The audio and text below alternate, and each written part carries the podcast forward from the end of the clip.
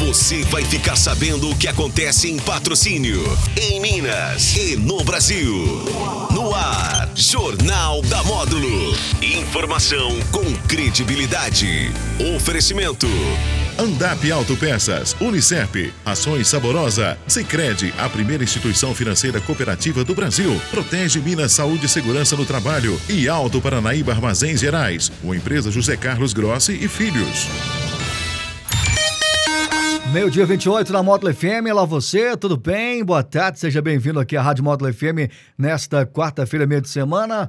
Hoje é 28 de setembro de 2022, iniciando aqui mais uma edição do Jornal da Módulo. A partir de agora você me acompanha no seu radinho tradicional Módulo FM através das plataformas digitais Facebook e YouTube. Se você não é inscrito ainda no canal no, da Módulo FM no YouTube, né, se inscreva para você receber todas as informações de primeira mão aqui da Rádio Módulo FM.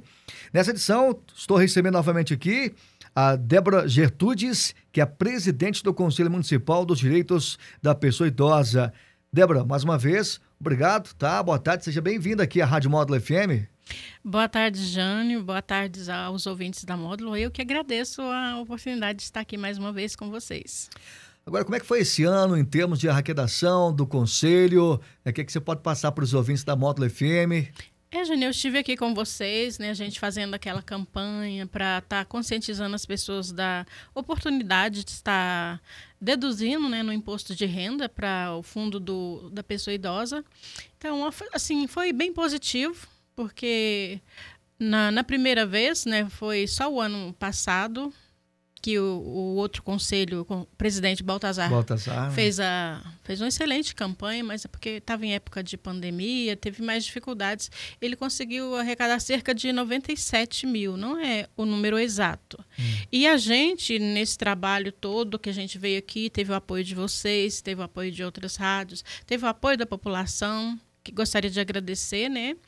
É, a gente conseguiu dobrar o fundo do Conselho do Idoso hoje está com 203 mil reais para a gente poder repassar para as entidades de patrocínio. 203 mil reais. É isso aí. E você acha, na sua opinião, que esse número, esse, esse valor, esse número ainda pode ser melhorado a partir de conscientizar cada vez mais os empresários, as empresas? Débora? Ah, sim, com certeza. Eu, eu falei que o Baltazar começou, eu estou dando continuidade. O próximo vai trabalhando, porque, segundo o auditor da Receita Federal, pode ser deixado em patrocínio um milhão e meio. Então tem muito ainda que tem, se alcançar. Com certeza, tem muito que trabalhar, tem muito que conscientizar a, a população, né? E falar que, Jânio, assim, as entidades que receberam o dinheiro, que foi a Casa do Idoso, a Sociedade São Vicente de Paulo e o Hospital do Câncer, assim, a Sociedade São Vicente já, já fez o projeto. Realizou, Esse dia já foi repassado, já? Do ano passado, já, foi, do Baltazar, né? Ah, do, na época do, foi repassado eles já fizeram um projeto, prestaram contas, quem quiser ver, né? Porque é importante você doar, mas é importante você saber que o dinheiro chegou aonde deveria, né? E para esse ano, Débora, esse ano é, é tudo através de projetos. Sim, com certeza. Já tem algumas entidades que manifestou é, em realizar algum projeto, enviar algum projeto. É que a gente tem sempre divulgado para hum. poder participar dessa ter é, direito a acesso a esse dinheiro, tem que estar tá inscrito no conselho. É, qualquer entidade, qualquer pessoa que trabalhe, desenvolva trabalho com idosos, tem que se inscrever. É só procurar a Thaisa lá, que ela dá orientação a respeito de documentação, tudo. E essas, só essas entidades que podem estar participando né, do edital que vai ser lançado para ser distribuído esse dinheiro. Ah, então, então é só para a gente explicar para os ouvintes da Módulo uhum. FM. Tem um edital que vai ser lançado e a partir desse lançamento desse edital que as entidades que trabalham com idosos é, podem apresentar os podem projetos. Apresent, podem pleitear né, um recurso uhum, né, junto, é claro, a um projeto. Isso, junto a um, é um projeto. Já tem uma data, algo nesse sentido, é, é para a gente passar para os ouvintes? Não, mas com certeza quando tiver eu mando para você e assim como sempre, vocês sempre estão nos ajudando, vocês divulgam para os ouvintes, porque a gente está esperando passar as eleições, né? É, passar esse tumulto todo, para depois a gente estar tá trabalhando no edital e lançá-lo o mais rápido possível. Débora, vamos voltar lá naquela questão, né? Que é, é aquele trabalho de conscientizar os empresários aqui na cidade de Patrocínio, até porque esse recurso, esse dinheiro, ele fica aqui na nossa cidade e é, é claro, distribuído aí com entidades que é, trabalham aqui no município de Patrocínio. A gente até comentou aqui agora que né, é, ainda falta muito para que para alcançar. Sim, com certeza é, é um trabalho. Eu falo que é um trabalho que você tem que continuar, continuar até você alcançar seu objetivo, né? É, segundo o auditor da Receita Federal, um milhão e meio pode ficar em patrocínio. Então, tem muitas pessoas que ainda não doaram, né? É, que podem ficar tranquilas que o dinheiro vai é cai diretamente no fundo, sai diretamente para as entidades, né? Ninguém tem acesso, nem eu, nem prefeito, nem a o, a Secretaria de Desenvolvimento Social, que são essas três esferas que controlam, né? Ninguém tem acesso, o dinheiro só sai do fundo para as entidades, não sai para outro lugar. Você acha que também é importante esse papel do, do, dos contabilistas para estar tá auxiliando cada vez mais os empresários aqui na cidade de patrocínio, é, com essa conscientização de todos, esse número pode aumentar, na sua opinião? Ah, não, com certeza a gente procurou, né, e foi muito bem recebido pelo pelos contadores, né? Mas com certeza, se houver um empenho maior deles, quem não, muita gente com certeza nos ajudou. Quem não ajudou, nos ajudar, com certeza, com a ajuda deles, a gente pode melhorar essa arrecadação mas de certa forma esse número já melhorou, né? Você surpreendeu é. vocês, né? Com certeza. De 97 para 200 e tanto. É, já a gente conseguiu dobrar. Se você conseguir dobrar cada ano, já, já é uma boa meta, né? Outra informação é uma confraternização que acontece é nesta quinta-feira. Gostaria que você falasse um pouco mais dessa confraternização, aonde vai ser, como é a programação. É, Dia primeiro, né, o Dia Internacional da Pessoa Idosa, vai ser no sábado, como é véspera de eleição, não tem como fazer nada. Então, o conselho decidiu fazer amanhã, é, amanhã à tarde, das 13 às 17 horas, a gente vai fazer uma festa. É uma, uma confraternização mesmo para os idosos lá no Rotary Brumado. Vai, como eu disse, vai ser da 1 às, às 5 da tarde. É, a programação vai ter show, show gospel, porque a gente procurou diversificar, né? Porque hum. uns idosos gostam, outros não.